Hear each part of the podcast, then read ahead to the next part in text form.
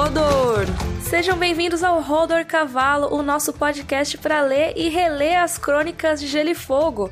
Eu sou a Mikan, Mika com três N's no final. Eu sou a Carol Moreira e estamos de volta. Eu sei que vocês ficaram chates, que a gente deu uma sumida, não teve vídeo de GOT, não teve Rodor, mas a gente teve umas semaninhas complicadas para conseguir gravar e a gente não, não conseguiu se encontrar e aí eu tive uns problemas pessoais e a Miriam ficou com a voz zoada, gritou demais, né, Miriam? Gente, vocês não sabem quão sem voz eu fiquei. Eu já fiquei rouca várias vezes, é normal, né? As pessoas às vezes perderem a voz, mas eu nunca fiquei nesse nível de assim, tentar e não sair nenhum som, não é nenhuma voz rouca, sabe? Não saía nada. Foi meio desesperador, ainda mais levando em conta que a minha voz é um dos meus instrumentos de trabalho, né? Então, assim, eu fiquei aí uma semana sem poder gravar vídeo, sem poder gravar podcast, e a gente tinha combinado de gravar o Rodor na semana passada, e acabou que teve que ser cancelado por causa dessa minha falta de voz. Então, por isso que a gente pulou essa semaninha do Holder, mas agora ele volta a sair quinzenalmente, tá, pessoal? Desculpa aí e obrigada pela paciência. Quando eu postei lá nas redes, todo mundo foi super compreensivo, foi muito fofo. Aliás, segue a gente nas redes, porque a gente sempre avisa quando vai ter algum probleminha assim, ou quando vai ter alguma novidade, esse tipo de coisa. Então, segue lá a Miriam no Instagram, que é underline Miriam com M Castro, e o meu é Carol Moreira 3, nossos instas. E essa semaninha aí foi difícil, e então estamos de volta pra trazer um pouco de alegria aí para vocês e pra gente também, né? Que é muito bom sempre falar das crônicas. E hoje a gente vai falar do capítulo Bran 2 já. Só que antes da gente entrar nas perguntas, eu queria falar dos nomes que a gente perguntou como que vocês gostariam de ser chamados. E é óbvio que vocês mandaram sugestões maravilhosas. Então aqui temos algumas Rodorino, Rodorinas, Rodorzeiros, Garranos, Beterrabas em Fúria. A Carolina Pinheiro Ai, falou. amei. Eu amei Beterrabas em Fúria. Odorvintes, Rodorvintes, Porteiros, por causa que o Rodor segura a porta. Rodors, mas eu acho que Rodors confunde com o nome do podcast, né? Mas o que eu mais gostei foi Garanhões. Garanhões e Garanhoas. O que você acha? Eu gosto de Rodorinos e Rodorinas, acho fofo. Rodorinos é legal. Mas eu acho que a gente podia pedir pro pessoal ir, ir votando, né? Vamos ver qual que é o nome mais popular. O que, que você acha? Então vamos ficar entre Rodorinos e Garanhões e Garanhoas? O que que você É, acha? Garranos também é fofo, né? Garranos é tipo uma variação de Garanhões? É, sim, é como eles traduzem, acho, no, na versão em português do, das Crônicas de Gelo e Fogo, que é o tipo de cavalo e tudo mais. Isso, porque a gente tá falando de cavalo, né? Rodor cavalo. Tá, então vamos ficar entre rodorinos, rodorinas, garanhões e garanhoas. E aí vocês mandam um e-mail pra gente ou colocam aí nos comentários do site rodorcavalo.com.br como que vocês querem ser chamados. Eu tô muito empolgada que vai ter um fandom com nome pra alguma coisa que eu fiz na minha vida. Vai ser muito legal, Maravilhoso. Porque no meu canal, pelo menos, eu não tenho, né? Eu chamo todo mundo de Brasil. Eu falo oi Brasil, sempre o Brasil. E você É, não tem eu não também, chamo né? ninguém de nada, assim, eu só dou oiê. Oiê, é eu sou a Mikan, Oiê. com três N's no final. É, então, então vai ser legal. o seu fandom podia ser os N's. Os N's, Vários né? N's. Verdade. É, então tá, gente, coloquem lá nos comentários, votem, mandem e-mail pra gente saber o que, que o povo quer. A gente pode perguntar no Twitter também depois, pra vocês votarem no nosso Twitter. E vamos às perguntas? Vamos às perguntas.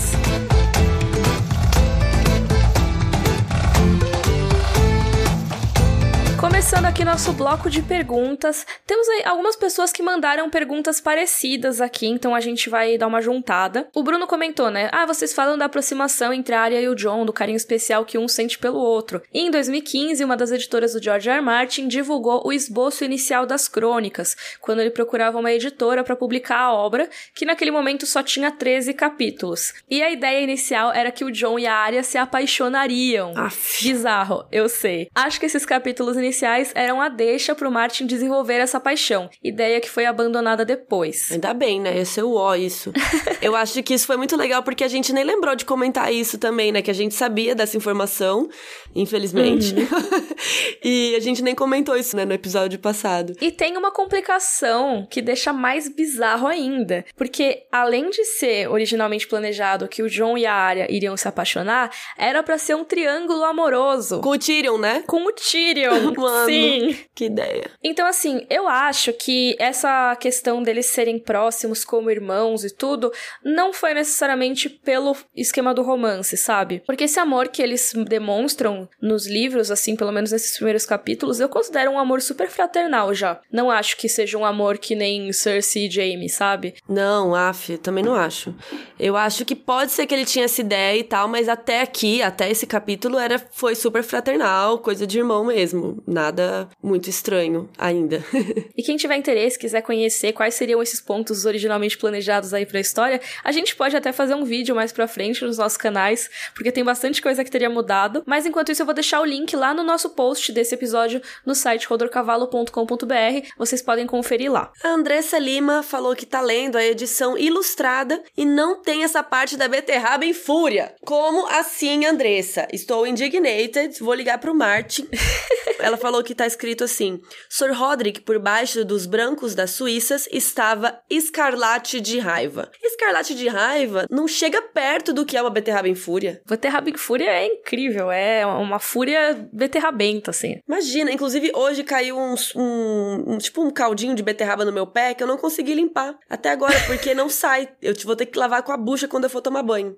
Então, assim, beterraba é uma coisa maravilhosa. Então, uma beterraba em fúria, então, imagina, não é sai. É mais do que escarlate, é cor de beterraba. Escarlate de raiva? Não, não tem graça. Mas obrigada, Andressa. Fiquei indignada de saber isso. Ana Luísa mandou primeiro que ela ama nosso trabalho. Muito obrigada, Ana Luísa. E ela queria comentar uma teoria que, na verdade, é mais uma observação sobre a falta de habilidade da área para costura e todas as outras coisas de menina. Ela diz assim: Como a gente vê mais pra frente a área canhota. Naquela época deviam forçá-la a usar a mão direita como mão guia e por isso ela devia fazer tudo muito mal. O Círio dá um toque nela, falando que ela deve trocar a espada de mão durante o treino e daí pra frente vai tudo mais fácil. Cara, eu achei incrível esse comentário. Eu também, e eu acho que é totalmente possível isso, cara, porque realmente é uma tradição que até pouco tempo atrás se mantinha, né? Até aqui no Brasil. A minha mãe é um caso, sabia? É, minha família também. Minha avó e meu tio, eles foram forçados a escrever com a mão direita. E aí, por isso, a letra deles é super feinha até hoje, sabe? Porque nem todo mundo consegue se desenvolver como ambidestro. Então, a minha mãe, ela escreve com a mão direita, mas ela, ela tinha uma tendência para ser canhota, mas a minha avó não deixou, porque ela achava que era mais difícil ser canhota porque não tinha as coisas pros canhotos, tipo tesoura. Não sei se quem é destro sabe, mas quem é canhoto não consegue cortar com a tesoura normal, né? Fica estranho. Então, a minha avó forçou ela a aprender com a mão direita e por isso a minha mãe escreve. Sabe quando você vira o caderno de lado para escrever assim? Ela uhum. vira como se ela fosse escrever com a mão esquerda, tipo, então ela vira o caderno pro lado esquerdo, mas ela escreve com a mão direita. Ela escreve de lado, super estranho. Nossa. Mas a letra dela é bonita. então, realmente pode fazer sentido isso da área bordar com usando a mão direita. No livro não fala, se eu não me engano, qual mão ela usa, mas é muito possível que tenham tentado fazer ela bordar com a mão direita. Afinal, seria o que é normal, e a gente vê que a tendência aí em Winterfell é fazer com que a área se conforme ao normal, né? Então, Total, se ela tentasse fazer qualquer coisa com a mão esquerda, iam provavelmente dar uma podada nela. Eu gostei muito dessa observação, acho que faz total sentido. Não, eu não sei se você já tinha pensado sobre isso. Eu nunca tinha parado para pensar nisso. Não, total não. Tipo, eu já sabia que a área era canhota, porque ela pega a espada com a mão esquerda e tem até toda aquela história de que a atriz, né, a Maisie Williams, ela quis aprender a lutar com a espada com a mão esquerda, mesmo ela sendo destra, para ser mais fiel à personagem e tudo mais. Mas essa parte do bordado eu nunca tinha parado para pensar, eu só tinha parado para pensar que ah, ela não, não gosta muito porque não é a vibe dela, mas faz total sentido. Pois é, nossa, amei esse comentário. Então vamos para o capítulo, porque esse capítulo é grande hoje. Isso, a gente nem pegou tanta pergunta porque, nossa, agora vamos um monte de discussão.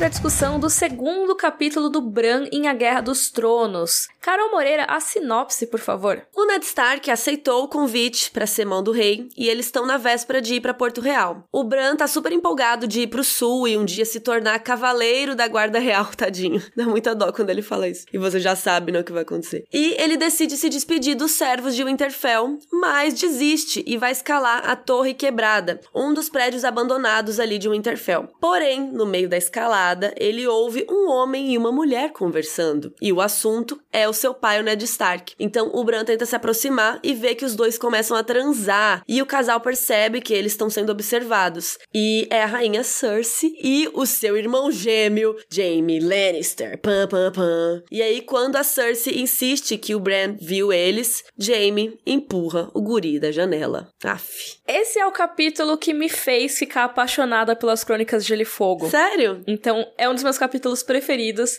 porque ele fisga muito, sabe? É incrível a maneira como você vai sacando quem é o casal que conversa na torre. É, porque ele não dá os nomes, né? É tudo na visão do Bran. É, exatamente. E é só no finalzinho que o Bran reconhece a rainha e tudo mais. Então você fica, não, mas pera. Então tá, parece a rainha pela conversa, mas ela tá falando, aí o cara chama ela de irmã, mas aí você meio que esquece isso. E aí quando você vê, ah, não, é um reflexo dela, não sei o que, você pensa, caralho! A rainha tá transando com o irmão gêmeo dela. Cara, isso é muito chocante. Sim, é a primeira vez que a gente fica sabendo desse incesto, né? Porque a gente assiste a série e meio que a gente, sei lá, a gente já esqueceu, né? Pra, pra, parece que a gente sempre soube. Mas existe esse primeiro choque justamente aqui, quando a gente vê eles transando pela primeira vez. E também é um capítulo que ele joga muito com essa dualidade, né? E os capítulos com as crianças são excelentes para mostrar como o Westeros é cruel mesmo com uma criança criança. E a Guerra dos Tronos é muito sobre isso, né? As Crônicas de Gelo e Fogo. Esse mundo totalmente cruel, totalmente cada um por si, e que você tem certos tipos de crueldade que seriam intoleráveis. Por exemplo, você jogar uma criança da janela só porque ela por acaso viu você transando com a sua própria irmã gêmea. Assim, é um pouco Thanks. drástico. Então, realmente foi uma das coisas que me fez ficar tão apaixonada por esses livros, assim. Porque é uma coisa que você não espera que seja apresentada desse jeito. E você quer muito saber o que vai acontecer depois. Porque se chegaram nesse nível, o que, que vai acontecer depois disso, sabe? Nossa, e dá muita dó, né? Porque quando a gente acaba o capítulo, a gente não sabe se ele morreu. Na verdade, a gente acha que morreu, né? Porque ele é empurrado de, de alto de uma torre.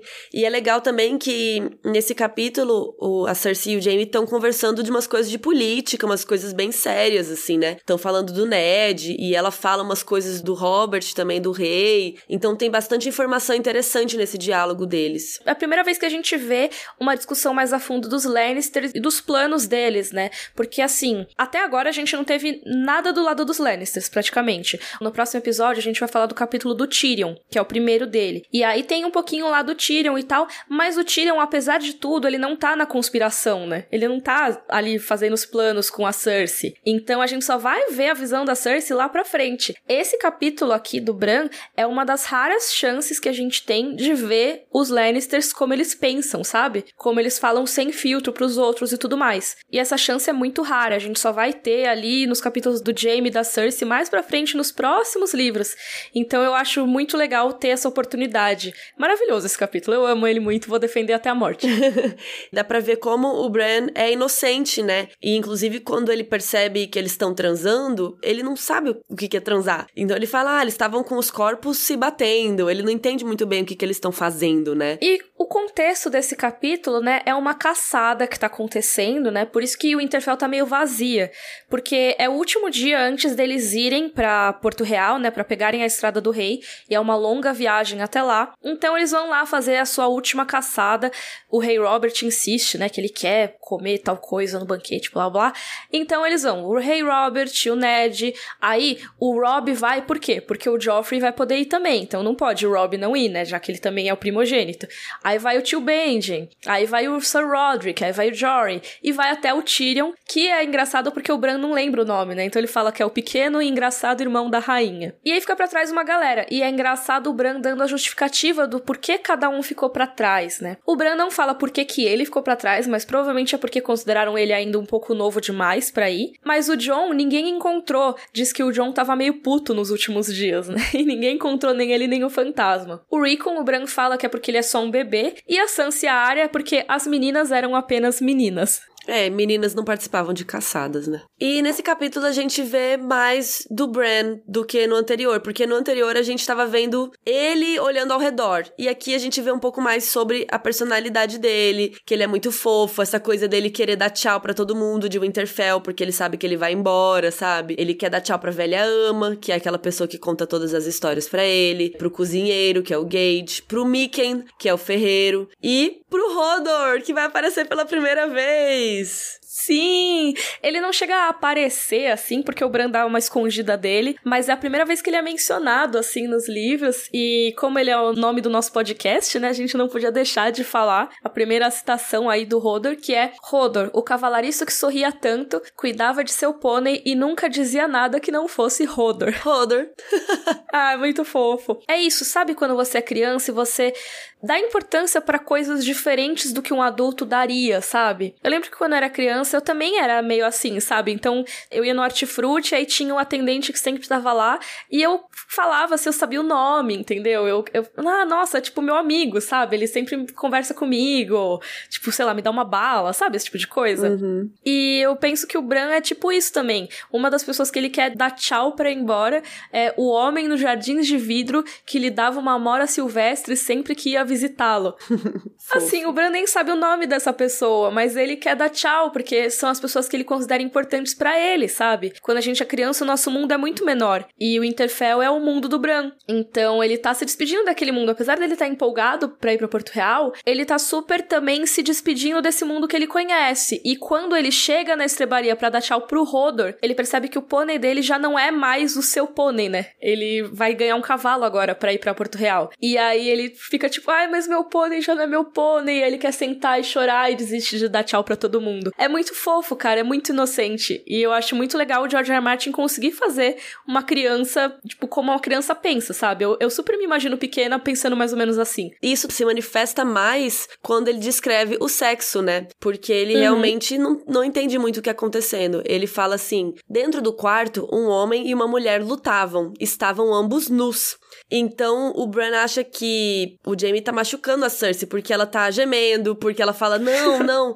que inclusive é uma coisa que eu não lembrava. Que a Cersei fala não para ele aqui. De novo. Lembra que, do que aconteceu na série? Daquele... É, sim. Ela fica falando altos nãos, né? É, ela fala tipo não, não, porque ela tá com medo, né, de alguém encontrá-los. Várias vezes que a gente vê eles transando e ela falando não. E eu achei bem, bem bad vibes isso. Sim, total. E também pelo Bran ser uma criança, ele não ia reconhecer as coisas tão imediatamente assim, né? Por exemplo, a gente supõe, né, como eu falei mais cedo, que quem tá falando é a rainha, mas sem muita certeza. Então tem algumas pistas, né? Por exemplo, o treco do rei não amar, né? Ela fala, ah, ele não me ama muito.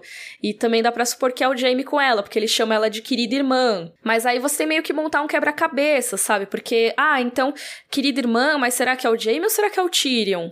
Mas aí fala que o Tyrion foi na caçada, então será que é o Jamie? Mas não falou, será que o Jamie foi na caçada e o Bran só não mencionou? E também não é uma coisa que passa pela sua cabeça assim logo de cara, ainda mais depois que começa a descrição dos dois transando.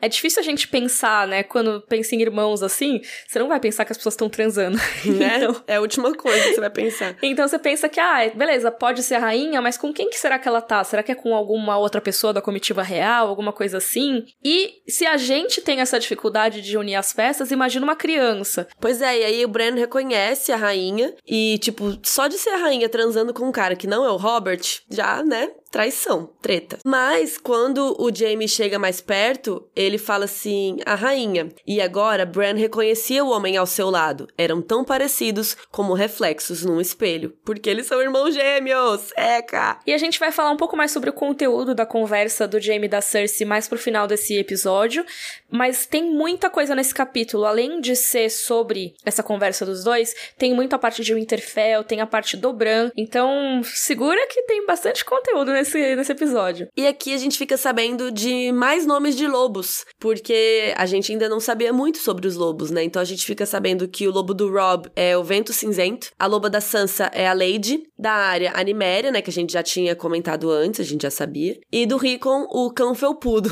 que é o nome mais bobinho, assim, porque ele é criança. O fantasma do John a gente já sabia. E o lobo do Bran, ele ainda não tinha decidido. Ele falou que tinha tentado 100 nomes ao longo da última quinzena, mas nenhum lhe parecera ideal. E a gente tem um vídeo na nossa playlist de Game of Thrones sobre os nomes dos lobos, né? O que cada nome de lobo poderia significar na história, e até tem teorias de que tal nome quer dizer o final do personagem, sabe? O que, que tem a ver com o arco do personagem e tudo. Mas no caso do Bran, como ele ainda não escolheu, não vamos falar sobre o nome verão, né? Mas o fato dele não ter escolhido, eu acho que é muito legal, porque, na minha opinião, o Bran ainda não tinha entrado para valer na história nesse capítulo. Porque a jornada do Bran começa a ser definida pela queda dele. Que é Sim. depois que ele cai, que ele começa a dar aquelas largadas loucas, que ele começa a ter os sonhos com o corvo de três olhos, que ele começa a lidar com toda essa questão interna e externa dele, sabe? Com os poderes e tal. Então eu acho que faz sentido que ele ainda não soubesse que nome dar pro lobo, porque a identidade dele também era desconhecida pra gente. Tipo, o que que é o personagem Bran? Ainda não tava muito claro, sabe, nos primeiros capítulos. E a partir da queda dele e do terceiro capítulo dele, que é o Bran 3, um pouquinho mais pra frente, quando ele acorda, a gente vai sacar o que que é o Bran. Aí sim ele pode dar o nome do lobo dele, que é a identidade Stark dele também. Mas eu, eu tô, assim, com zero ansiedade pros momentos que ele vai começar a ver as coisas do corvo, os sonhos. Meu Deus, eu achava muito chato. Faz tempo, porque eu já li esse primeiro livro umas quatro vezes. Acho que essa vai ser a quinta. Mas a minha memória é muito ruim. É por isso que eu fico relendo, porque eu esqueço tudo.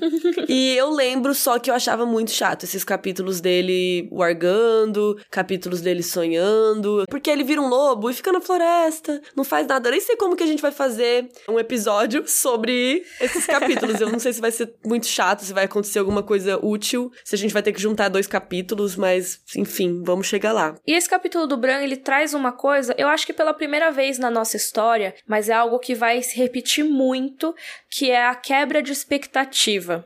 Demais. É uma coisa constante nas Crônicas de Gelo e Fogo, o que é planejado versus o que acontece. Isso é toda hora, meu. Normalmente um plano que é anunciado não acontece bem da maneira que a gente imaginava que ele ia acontecer. Então, por exemplo, se eu falar, Carol, eu vou lá na padaria e já volto, provavelmente eu vou desistir de ir na padaria, eu vou encontrar alguma pessoa no meio do caminho, e aí a pessoa vai me levar para dar um rolê em diadema, sabe? Sei lá vai sempre ser alguma coisa que não tá nos planos. E esse capítulo do Bran é o primeiro que quebra muito fortemente a expectativa. Por quê? O Bran ele sonha em ser um cavaleiro, ele tá empolgado com essa ida para Porto Real, ou seja, ele não vai para lá tão cedo, se é que ele vai um dia. Pelo menos nos livros até agora ele não foi, não sei se ele vai. E aí todo esse começo do capítulo é construindo essa expectativa, né? Ele ia para Porto Real, ele ia percorrer a estrada do rei montado num cavalo seu, não um pônei, mas um cavalo verdadeiro. E de si mesmo, né? O próprio Bran um dia seria um cavaleiro, um membro da guarda real. Ai, dá muita falando dó. das promessas que fizeram para ele, então que ele tava marcando, né? Por exemplo, o pai prometera que conheceriam Sir Barristan, né, o Sir Barristan Selmy, quando chegassem a Porto Real, e Bran marcara a passagem dos dias na parede do quarto, ansioso por partir, por ver um mundo com que só sonhara e começar uma vida que nem conseguia imaginar. Ai, que dó, Miriam! Então então é isso, os sonhos, os sonhos são esmagados, entendeu? Os sonhos são subvertidos, e é isso Ai. que são as crônicas de Gelo e Fogo. Obrigada, Martin. é, mas se não fosse, a gente não teria livro para ler, né? É, exatamente, se tudo corresse bem, né? É, mas é muito triste reler assim, lembrando, já sabendo, né, que ele vai cair, que ele vai ficar paraplégico. É muito triste ver que todos os sonhos que ele tinha não rolaram. Ele nem chegou a conhecer o Sir Barristan, pra você ter uma noção. É, exatamente. E conforme a gente vê a evolução do personagem, toda essa coisa dos cavaleiros, das coisas que ele ama, né, de histórias e tudo, elas são meio deixadas de lado, porque as prioridades do Bran viram outras. E até nesse, nesse momento, assim, dos planos, ele é muito parecido com os irmãos. E a gente sempre fala muito da Sansa e da questão das histórias, mas elas estão presentes muito nos Starks, na real. Porque a Sansa, ela é toda obcecada com as histórias dos cavaleiros e das princesas e não sei o que lá, mas o Bran também é. A gente vai falar daqui a pouco da Guarda Real e de como ele é fascinado por isso, mas ele quer ser da Guarda Real, é o sonho, é uma coisa idealizada também. A Arya é um pouco menos, mas ela também se baseia em personagens aí das histórias, por exemplo, a Niméria. Ela dá o nome da loba, porque ela também provavelmente gostava de ouvir essas lendas, né? Tudo bem, a Niméria é uma personagem real, mas muitos dos Cavaleiros da Guarda Real também. Você tem canções sobre eles. E o Jon Snow, que a gente viu no capítulo dele, era obcecado também pelo jovem dragão, né? Pelo rei Daeron I. Então, todos os Stark têm um pouquinho, né, esse pé. A gente não sabe tanto assim do Robb, não sabe do Rickon, mas provavelmente eles também. E é muito legal que o Bran é fascinado pelos cavaleiros e pela guarda real. E então aqui a gente vai ter umas explicações um pouco, acho que é a primeira vez, pá, Da Guarda Real? É a primeira vez que a gente tem mais detalhes, assim, da Guarda Real. Não sei se de mencionar, talvez até seja a primeira vez que seja mencionado nos livros. Mas pelo menos é a primeira vez que a gente entende o que que eles fazem um pouquinho mais, o que que significa, né? E a velha ama dizia que eles eram os melhores espadachins de todo o reino. E a Guarda Real é composta de sete, sete espadachins, que usam armaduras brancas. É muito legal porque na série, a gente já comentou isso em alguns vídeos de GOT, eu não sei se a gente já falou disso aqui no podcast, mas as armaduras são coloridas nos livros. E na série eles deixaram umas cores mais de, de metal mesmo, né? E nos livros não, cada armadura, dependendo da pessoa, tem uma cor. Por exemplo, a da Brienne é azul, e aqui a da Guarda Real, a armadura é branca. Isso, e eles não tinham nem esposa, nem filhos, viviam apenas para servir o rei. Ou seja, eles abdicam aí de qualquer direito à propriedade, direito a formar família e tudo mais. E isso foi inspirado na Patrulha da Noite. A gente fez um vídeo falando sobre como foi a criação da Guarda Real pela Visenya Targaryen, uma das irmãs esposas aí do Aegon Conquistador. Logo quando eles chegaram em Westeros, assim, conquistaram, né, fizeram o Trono de Ferro, ela quis fazer essa guarda para proteger o rei e para fazer o juramento da Guarda Real, ela se inspirou na Patrulha da Noite, porque eles têm também essa ideia de que eles não podem casar, ter filhos, não podem se tornar lords de nenhum lugar. Mas só deixando claro que não é citado isso aqui, né? Não, não, isso é uma informação extra. Isso é uma informação nossa para vocês irem lá assistir o vídeo, mas ainda não é falado aqui no livro que foi criado pela Vicênia nem nada, só que não tinha esposa nem filhos.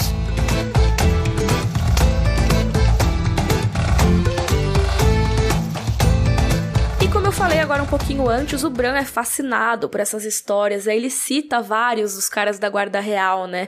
Por exemplo, Seren do Escudo Espelhado, Sir Ryan Redwine, o Príncipe Aemon, Cavaleiro do Dragão que é uma das minhas histórias preferidas aí da Guarda Real. E também cita personagens mais recentes da Guarda Real, o que é bem legal também, porque tem esses que se tornaram lendas, mas tem os outros que são de anos mais recentes. Por exemplo, o Touro Branco, que é o Geralt Hightower, o Sir Arthur Dane, que é a Espada da Manhã, e a gente fala muito dele nos nossos vídeos e nos nossos podcasts, a gente vai falar bastante dele também. E claro, o Sir Barristan, né? Sir Barristan Selmy, o Ousado, que daqui a pouco ele já vai aparecer na nossa história, quando o Ned estiver em Porto Real. Mas mas a guarda real de hoje em dia, né, de quando o Bran tá falando, já não é tão incrível quanto as histórias que ele ouvia, né? Por exemplo, o Sir Barristan continua, né, sendo top da balada. Ele é o senhor comandante e ele é considerado o maior cavaleiro vivo. Mas foram três cavaleiros com o rei Robert para Winterfell, mas o Bran só fala de dois deles, o Sir Boros Blount e o Sir Meryn Trent, que a gente vai ouvir muito falar desse cara ainda. E por que foram três, mas o Bran só conta dois? Porque o terceiro é o Jaime Lannister. E é muito engraçado, porque também no capítulo do John rola um negócio parecido. Porque o Jaime, ele é todo majestoso, né? Ele tem aqueles cabelos encaracolados, loiros, não sei o quê. E o John acha que é assim que um rei deveria ser, né? Assim que um rei devia se parecer. E o Bran tem uma opinião parecida. Ele fala que o Sir Jaime Lannister parecia-se mais com os cavaleiros das histórias. Então, assim, ele também é aquela versão idealizada do cavaleiro e tudo mais. Mas aí o Bran continua o pensamento dele, que é: ele se parecia mais Cavaleiros das Histórias e também pertencia à Guarda do Rei, mas Robb dizia que ele tinha matado o velho Rei Louco e já não contava. É, isso é muito legal, porque a gente tá construindo essa história do Rei Louco aos poucos, né? Ele já foi citado aí algumas vezes e a gente tá começando a falar: gente, que cara é esse? Como assim? Esse, esse Rei Louco, mataram ele, o Jaime matou ele? Como assim, né? Sim. né? Então, ele fez uma coisa errada, porque o Rob falou como se ele não fosse bom, né? Tipo, matou o rei e não conta mais como o da Guarda Real. Isso, e o Jaime, ele é uma das subversões mais fortes que a gente tem aí no primeiro livro, né? Que é exatamente aquela imagem do cavaleiro idealizado, que na verdade pode ser extremamente não cavaleiresco, né? Então é lógico que depois o terceiro livro vai subverter isso de novo, vai mostrar os motivos por trás das decisões do Jaime, e aí vai justificar algumas coisas, outras não, etc. Mas nesse primeiro livro é muito legal eles fazerem esse contraponto, né? Do cara que tem a aparência do melhor cavaleiro, é o cara que é um gênio na espada, ele é lindo e ele é rico e ele não sei o que, é super o cara que salvaria as donzelas, sabe? Mas ao mesmo tempo ele é o cara que matou o rei e ele é o cara que dá uma hesitada, mas depois joga uma criança da janela. E é engraçado que o próprio Bran fala: Nossa, como ele é perfeito. E no outro capítulo, o John fala que ele é lindo, que ele tem um sorrisão e que ele que tinha que ser o rei, né? Ele parece mais com o que se espera de um rei. Então a gente tá construindo essa imagem do Jaime, né? Nossa, ele é maravilhoso, ele é o top top, ele é cavaleiro, não sei o que. De repente ele tá transando com a irmã, já fica de cara. E no fim do capítulo ele joga o moleque a torre abaixo. Falando em torre, vamos falar do Bran e da mania dele de escalar, né? Que é uma coisa que é muito reforçada nesse capítulo, né? No capítulo anterior não tinha sido citada, mas esse capítulo traz de uma maneira muito forte que é essa mania que o Bran tem. Ele é um escalador aí nato, ele gosta de subir nos prédios ali de Winterfell.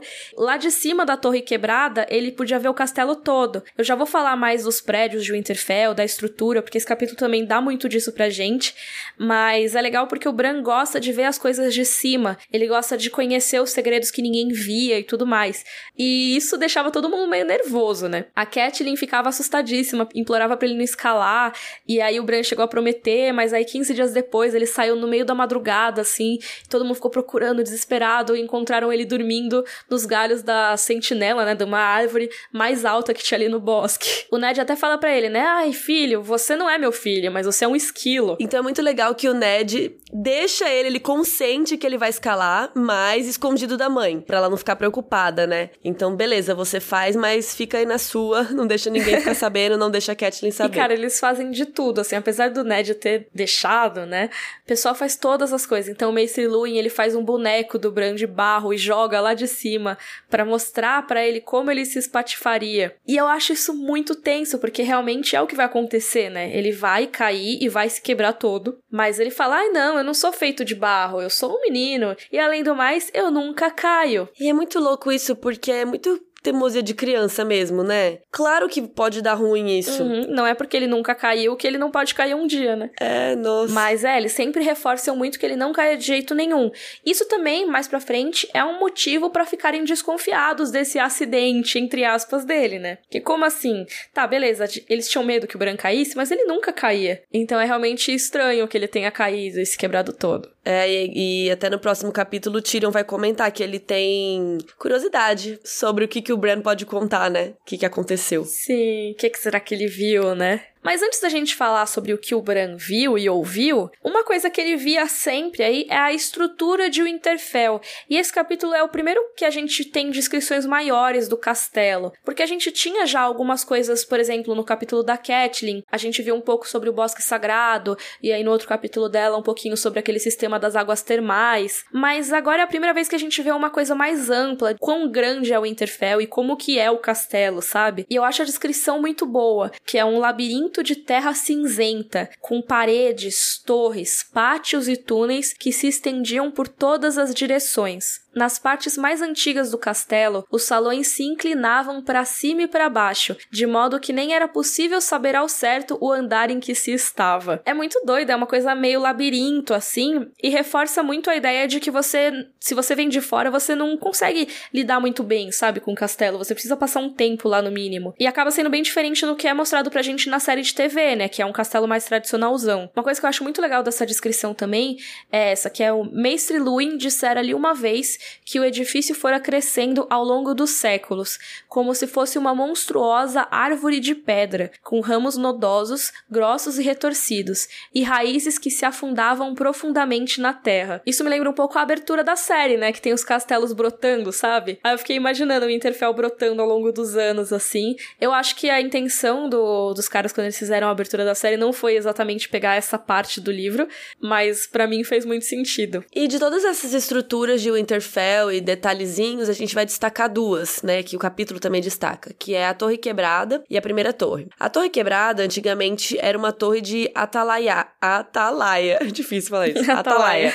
que é um observatório e é a torre mais alta de Winterfell. E ela tinha esse nome porque muito tempo atrás, 100 anos antes do Ned Stark nascer, caiu um relâmpago e a torre ficou meio esquisita na parte superior, assim, ela ficou meio tombada e ninguém reconstruiu. Então só o Bran e os pássaros conseguiam chegar até lá. E aí tem a primeira torre, o que é muito interessante porque nesse capítulo eu sempre tinha a ideia de que o Bran tinha visto o Jaime e a Cersei na torre quebrada, mas na verdade ele ele encontra eles dois na primeira torre. Ele ainda não tinha chegado na torre quebrada. Eu também tinha essa impressão. Então é sempre bom reler, porque às vezes a gente fica com as coisas na cabeça, né? Porque fala tanto da torre quebrada, mas na verdade ele tá na primeira torre ainda, que é esse First Keep, que é um lugar que é perto da Torre Quebrada e também é uma estrutura abandonada. É a estrutura mais antiga de Winterfell e ela é decorada com muitas gárgulas, né? Que pela erosão, assim, elas já estão até desfiguradas, elas estão meio, sabe, a pedra tá mais lisa até. Mas o Bran ele gosta de saltar de gárgula em gárgula, se pendurando assim. É meio tipo Quasimodo no Corcunda de Notre Dame, sabe? Que ele vai pulando assim. E ali do lado da primeira torre tem um cemitério onde ficavam enterrados os servos dos antigos reis do inverno, né? O que talvez seja meio preocupante, porque tem um monte de cadáver. Quando os caminhantes brancos chegarem, isso pode dar problema. É, a gente não fala disso em algum outro momento. Mas aí tem um lado meio oculto dessa primeira torre, que é perto do salão dos guardas ali. E era pelas gárgulas de lá que o Bran estava passando quando ele ouviu as vozes que são do Jaime e da Cersei. Então todos esses acontecimentos aí do fim do capítulo foram na primeira torre e não na torre quebrada. E aí finalmente entramos na parte mais interessante deste episódio, que é a conversa. Ah, tudo é interessante. Ah, mas fala a verdade. O que mais interessa aqui é essa treta. O que, que esses dois estão conversando enquanto eles estão se pegando ali, né? Antes de transar e tal. E eles estão falando basicamente de política. E aí, a Miriam escreveu aqui no roteiro, foi engraçado. Que enquanto eles transam ou que eles estão numa pausa, sei lá. Espero Muito que bom. eles estivessem numa pausa, porque enquanto é meio estranho, né? É, tipo, estamos aqui se comendo e falando, ah, porque o Robert, não sei o que, o Ned Stark é mão do rei, e tarari.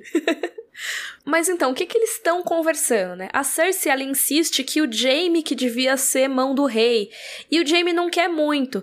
Porque assim, a Cersei desde o começo queria que fosse o Jaime a mão do rei. Tanto que tem vezes que o Ned e o Robert conversam e o Robert fala: Ah, vou chamar o Jaime pra ser mão do rei, foda-se. Sabe? Então, assim, é uma ideia que a Cersei já, já tava jogando no Robert. Mas o Jaime também não quer muito, sabe? E a Cersei, por que, que ela quer que o Jaime seja mão? Porque ela teme que o Ned seja um perigo, já que o Robert ama o Ned como a um irmão. Mas o Stannis e o Renly são irmãos dele e ele não tá nem aí pros irmãos dele. O Jaime lembra ela disso, né? Eles são irmãos de verdade e ele não dá muito valor pra opinião deles. Só que ela fala que o Ned é diferente, porque o Robert vai escutar o Stark, vai escutar o Ned, porque ele confia nele, nas opiniões dele.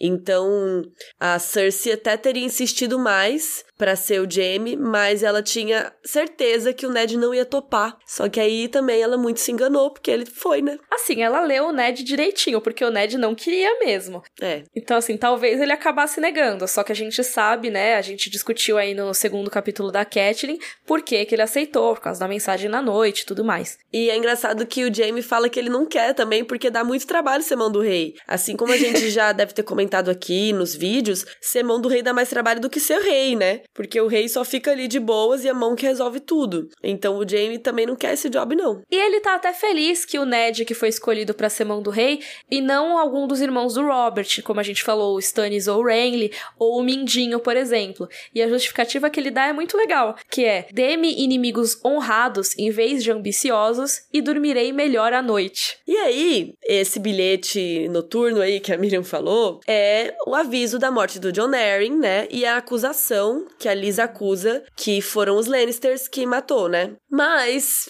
eles não sabem disso. É, exatamente, porque essa mensagem chega secretamente ali no capítulo da Catelyn, né, o segundo, e o Jaime e a Cersei discutem muito que o Ned poderia ser uma ameaça exatamente porque ele é cunhado da Lisa Arryn. A Cersei fala, é um milagre que Lisa não esteja aqui para nos receber com suas acusações. E assim, ela não tá lá, mas a mensagem dela tá lá. E ela já acusou os Lannisters. Eles, como a Carol falou, eles só não sabem disso ainda. É, inclusive eles comentam que eles já até toparam criar o filho dela, o Robin Erin, né? Criar o menino em Rochedo Casterly. A gente até discutiu isso, né? Quem será que teve essa ideia? Como que esse lance de ser protegido? A gente já discutiu isso aqui. E eles falam assim, poxa, mas a gente vai ficar com o filho dela em Rochedo Casterly. Então ela não vai poder falar nada, porque o Robin Erin vai ser como um refém, né? Então ela tem que ficar na dela. E se você quiser ver essa discussão da gente falando sobre quem ia ficar com o Robert Erin como protegido, porque podia ser o Stannis ou o Tywin, ou talvez o Ned se oferecesse, blá blá, a gente falou disso no nosso episódio sobre o capítulo Eddard 1. Então vai ter o link aqui também no, no site. Mas assim, apesar deles não terem ficado com o filho da Lisa como refém,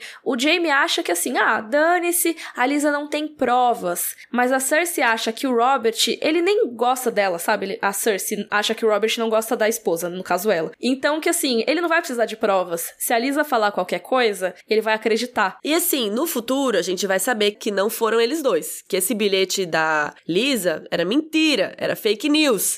é engraçado porque os dois estão com medo da fake news mesmo, eles estão com medo de serem acusados sem terem feito. Só que aqui quando a gente tá lendo, a gente acha eles super suspeitos, né? A gente fala, eita, porque eles estão falando assim, eles estão com medo da acusação da Lisa, né? Eles estão com medo do Ned acreditar, do Robert acreditar. Sim, porque se descobrem que eles têm a ver com a morte do John Arryn, se suspeitam disso, Aí ligam, o que, que o John Arryn estava investigando antes de morrer? Aí chegam no incesto e chegam na questão dos filhos serem bastardos, né? Os filhos não são do Robert, são do Jaime com a Cersei, ou seja, não tem direito ao trono e toda a questão que leva à Guerra dos Cinco Reis. Mas os Lannisters estarem preocupados com isso também quer dizer que eles têm um pouco de culpa no cartório. A gente descobre depois que é que o grande mestre Paisel deixou o John Arryn morrer. Ele podia ter salvado com o antídoto e tudo mais, mas ele simplesmente, tipo, ah, já que ele tá morrendo mesmo, deixa. então essa é basicamente a participação dos Lannisters na conspiração. É tipo o mestre que você não quer na sua casa. É este. Nossa, grande mestre Paisel, a pior pessoa. É, e aos poucos a gente vai ver coisas piores ainda que ele faz por aí. E aí, gente, o Jaime faz um elogio ao Ned, falando que ele morreria antes de trair o seu rei. Apesar dele ter traído o rei louco, né? Mas foi um caso muito específico. É, foi rebelião e tudo mais. E, pô, ele tinha acabado de matar o pai e o irmão dele. E faz sentido. É, e esse é um parênteses que a gente tá acrescentando, tá? Ele só falou Sim. que, tipo, o Ned é um cara muito honrado e tal. Ele jamais, né, trairia o seu rei. E aí, eles se questionam: e quando o Joffrey foi rei? Opa. Desculpe, não posso te ajudar com isso. Carol. Que isso? A Siri, eu falei, eles se questionam quando o Joffrey for rei. Aí a Siri falou, desculpa, não posso te ajudar com isso. Obrigada, Siri, realmente não vai dar. Já que a Siri não sabe, você sabe, Miriam, e quando o Joffrey for rei, o que, que vai acontecer? O Ned, ele é fiel ao Robert, né? Mas e quando o filho da Cersei for pro trono, o Joffrey? Ele não é necessariamente alguém que vai inspirar lealdade ao Ned Stark. Pode ser que sim, mas a Cersei não tem como saber. Ainda mais se o Ned descobrir, né, toda a questão do incesto. Isso eu tô desenvolvendo além do que ela falou, tá, gente? Mas a Cersei acha que quanto mais depressa o Joffrey for ao trono, mais seguros todos estarão, ou seja, todos os Lannisters, porque ela acha que o Robert tá cada dia mais inquieto. Ou seja, ela quer evitar que o Robert fique mais inquieto, substitua ela e tudo mais que a gente já vai falar. E isso quer dizer que já estão rolando planos aí de matar o Robert. É isso, cara. Quando você lê essa frase, você fica de cara, porque ele tá falando quanto mais depressa o Joffrey subir ao trono, mais seguro eles vão estar. E como que o Joffrey vai subir ao trono, sendo que ele é herdeiro do rei? Só quando o rei morrer. Exatamente, morreu abdicar. E eu acho que eles não queriam fazer o Robert abdicar, não. e isso é péssimo, porque eles basicamente traíras estão planejando a morte do rei. Eles também são regicidas. No caso, o, o Jaime já era, né? Então agora a Cersei também. E o que que é essa questão, né, do Robert inquieto e tudo mais? A Cersei, ela fala que o Robert ainda ama a sua irmã, no caso a irmã do Ned Stark, né, a Lyanna, e ela fala, né, que é a insípida miudinha morta de 16 anos. Que bad.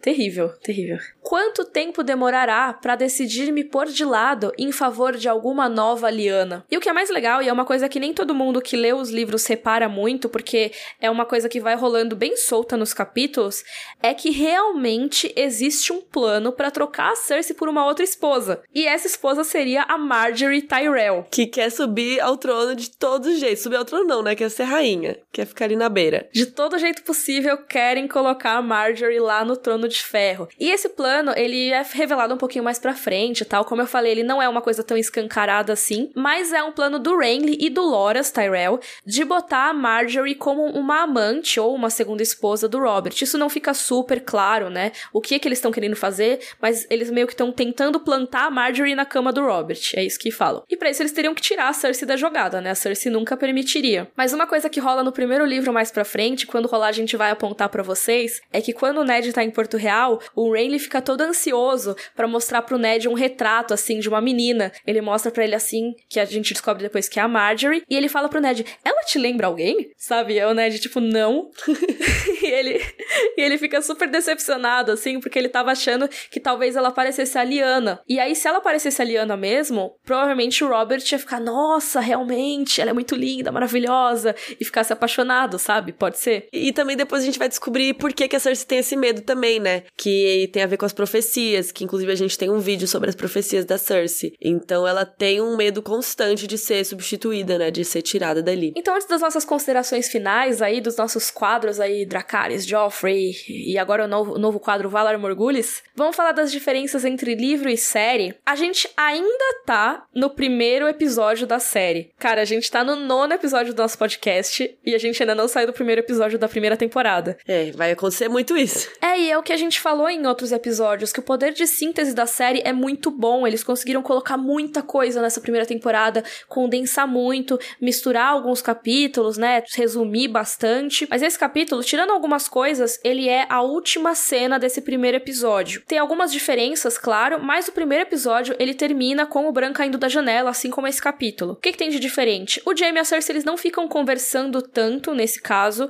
eles ficam mais transando mesmo, porque é aquela coisa, a série não teria como fazer essa coisa do Bran não saber quem é, porque quando mostra o personagem a gente já saca quem é, né? E também tem uma cena extra que já tem altas conversas do Jaime e da Cersei conspirando lá em Porto Real. E é no primeiro episódio mesmo, antes do Robert ir pra Interfell, quando tá rolando tipo o velório do John Arryn, assim. É, mostra ele com os olhinhos, né, na pedra. Isso. Então já tem essa cena deles conspirando, aí não precisa necessariamente o Bran ouvir eles conspirando. E uma coisa extra que colocaram no segundo episódio também é o CSI Winterfell.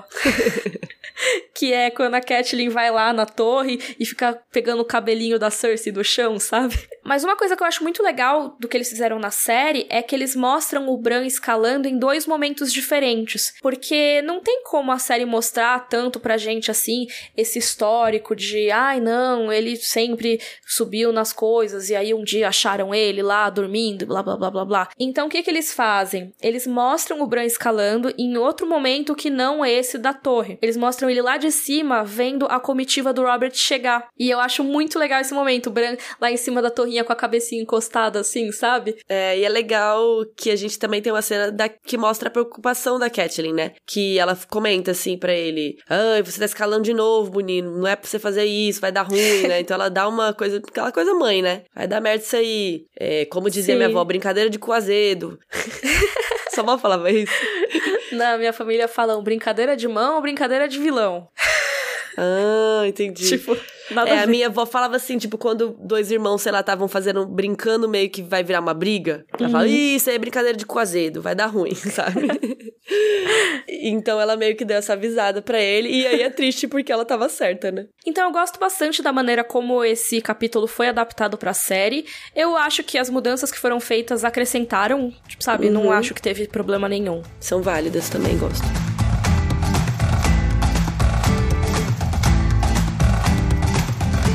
Vamos para as nossas considerações finais sobre o capítulo, Carol? Eu gosto bastante desse capítulo. Eu acho que o começo dele é mais chato porque é passeando por Interfell, aí ele escala, aquelas coisas, né? Capítulo do Bran que eu tenho um pouco de dificuldade. Mas quando ele chega na torre e começa a ouvir as tretas dos dois, fica bem interessante, né? Então eu gosto bastante desse capítulo, já que você já disse que você ama de paixão. Eu amo! Eu não sei onde que eu fui fisgada, assim, pelos livros, porque eu já tinha visto a primeira temporada quando eu comecei a ler. E daí eu me adiantei e li vários livros antes da segunda, se eu não me engano. Então eu já sabia o que ia acontecer mais ou menos. E tava achando legal, não sei onde que me pegou, assim. É, eu, como eu já falei lá no começo, eu amo esse capítulo. Eu, nossa, eu acho maravilhoso tudo assim nele, praticamente. Todas as coisas, a parte infantil do Bran, a parte dele sonhando, que você sabe, ainda mais relendo que, que vai dar merda. A parte dele ouvindo a conversa e descobrindo aos poucos quem são as pessoas que estão lá na torre. Nossa, é incrível. Eu amo muito esse capítulo. Enfim, vamos pro nosso momento Dracarys, momento Joffrey. vamos. O momento Dracarys para mim não tinha como não ser as coisas que faço por amor. Ah, ele fala isso, né? A gente nem citou que ele fala isso. É verdade. Porque eu acho incrível, assim, tipo, e a maneira como ele fala, né? Que disse com repugnância e deu um empurrão no Bran toda a parte do chão chegando ao encontro do Bran e tudo mais. Isso foi um choque para mim da primeira vez que eu li e continua sendo muito forte até hoje. Aliás, uma coisa que é diferente do, do livro da série é que no livro o próprio Bran dá uma escorregada. Quando ele tá ouvindo, ele o dedo dele dá uma deslizada e ele fica meio que de pendurado, assim. E aí o Jamie vai lá e fala: agarra minha mão aqui que eu te ajudo, né? Ele meio que se oferece para ajudar o Bran. E aí o Bran cai nessa, tadinho. E vai com ele, assim. E na série é diferente. Na série ele não tá caindo sozinho. O Jamie que puxa ele para dentro e depois taca ele e fala as coisas que faz por amor, né? Ai, uhum. que dó. Eu vou falar que é uma parte que tá bem grifada aqui no meu livro é o que acontecerá quando Robert morrer e Joff subir ao trono? E quanto mais depressa isso acontecer, mais seguro estaremos todos. E isso é muito bizarro porque é eles basicamente escolhendo matar o Robert. Então é bem interessante quando você lê isso, eu, caralho, até grifei de novo. E o seu momento Joff? Momento ruim, não gostou. Cara, como eu amo muito esse capítulo, é difícil ter um momento Joffrey. Eu não vou ultrapassar e citar o Joffrey de novo com o momento Joffrey, porque ele é citado bem brevemente. Mas eu acho que, assim, talvez se reduzisse um pouquinho a parte de explicar toda a galera tentando conter o Bran pra ele não escalar as coisas. Tipo, eu acho que fica um pouquinho tempo demais isso, mas assim, sou eu pegando pelo em ovo, sabe? Porque eu acho maravilhoso esse capítulo. Então, essa parte eu gosto dele deles explicando para ele porque que é ruim escalar, que pode dar ruim. Essa parte eu gosto. Mas o começo eu acho mais chato, porque ele tá ansioso para ir embora, daí ele fala da guarda real, aí ele até cita a dança dos dragões, e aí ele fica falando, sabe, um monte de feijoada, assim, nada acontece. Fala que ele vai despedir do Rodor, fala que vai despedir de não sei quem, não sabe é o nome lindo. que dá pro lobo, pipipi popopó. É uma parte Esse mais cansativa. É e aí fala: os telhados de Winterfell eram a segunda casa de Bran. Sabe? Aí ele fica descrevendo o Winterfell um tempo, assim, que eu acho mais chato. Mas também não é chato, não é horrível. É bom. É, vai ser ruim quando ele virar lobo, meu Deus do céu. Esse começo dos episódios a gente tem feito poucos momentos Joffrey porque a gente gosta muito dos capítulos, mas mais pra frente vai ter mais, fiquem Nossa, tranquilos. sério, esses do Lobo eu vou falar o capítulo inteiro, é o momento Joffrey. E nosso momento Ned Poma não vai ter nesse episódio porque a gente já falou muita coisa desse capítulo e também, assim, por enquanto não tem tantas teorias. No próximo capítulo do Bran vai ter teoria assim a rodo, porque tem aquelas visões muito loucas que ele tem e tudo mais. Então vamos deixar pra, pra depois isso. E a gente tem um novo momento agora que eu amei esse nome que a Miriam deu, que é o momento Valar Morgulis. Todos os homens devem morrer, que vocês sugeriram, acho que no episódio passado, né? Pra gente fazer uma contagem das mortes, pra gente ir aumentando ao longo dos capítulos aí, dos episódios do podcast. E a Miriam fez a contagem aqui, quanto que deu? Então, até agora foram quatro mortes, e assim, não contei mortes que não estavam super relacionadas a personagens que a gente conhecia e tal, porque também senão fica muita coisa, né? Então, assim, eu peguei os três do começo do livro, né? O Sir Wymar Royce, do prólogo, né? E o Will. E o Garrett, que morre logo no primeiro capítulo do Bran. E também o John Arryn, que apesar de não morrer em nenhum dos capítulos que a gente viu, é uma morte importante ali logo no começo da nossa história. Então, ele é meio que uma trapaça minha, assim, porque teoricamente ele morreu antes de tudo que tá acontecendo. Ah, mas eu acho válido contar. É, importante. Até porque a morte dele que desencaminhou, descarrilhou esse trem aí, né? Exatamente. Mas eu não contei, por exemplo, mortes muito anteriores. Por exemplo, a Lyanna Stark, o Rei Louco, porque senão também ia ficar uma lista imensa. Então, assim, a partir de agora é a galera que morrer, assim, ou for importante pra história, morrer fora dos capítulos, mas que seja importante pra história, ou a galera que morrer no capítulo mesmo. Nesse capítulo do Bran não morreu ninguém, a gente só tá listando porque é o episódio que a gente decidiu montar a lista, mas aí quando tiver alguma morte nova aí, acho que provavelmente no casamento da Daenerys, que vai ter umas mortes aí, a gente já, já coloca um contador. Mas lembrando que no fim desse capítulo, a gente não sabe se o Bran morreu ou não, né? Porque o capítulo acaba falando que ele fala, né? As coisas que faço por amor, é, disse com repugnância. Deu um empurrão em Bran. Gritando, Bran caiu da janela de costas pro vazio. Nada havia que pudesse se agarrar. O pátio correu ao seu encontro. Em algum lugar à distância, um lobo uivava. Corvos voavam em círculos sobre a torre quebrada, esperando por milho. Tipo, ele caiu da torre. Talvez ele tenha morrido. Só vamos saber na semana que vem. Daqui 15 dias. então esse foi o nosso Rodor Cavalo sobre o capítulo Bran 2. Foi um episódio bem longo do podcast, porque é um capítulo muito importante que define aí o primeiro livro praticamente. Mas nosso próximo capítulo deve ser um pouquinho mais tranquilo, que é o capítulo Tyrion 1. A gente vai entrar aí na cabeça de um Lannister pela primeira vez na nossa história mesmo, que agora a gente só viu assim, observou a conversa. Agora a gente vai entrar na cabeça de um deles. Já aviso que o próximo capítulo é meio feijoada, viu? Nada acontece feijoada.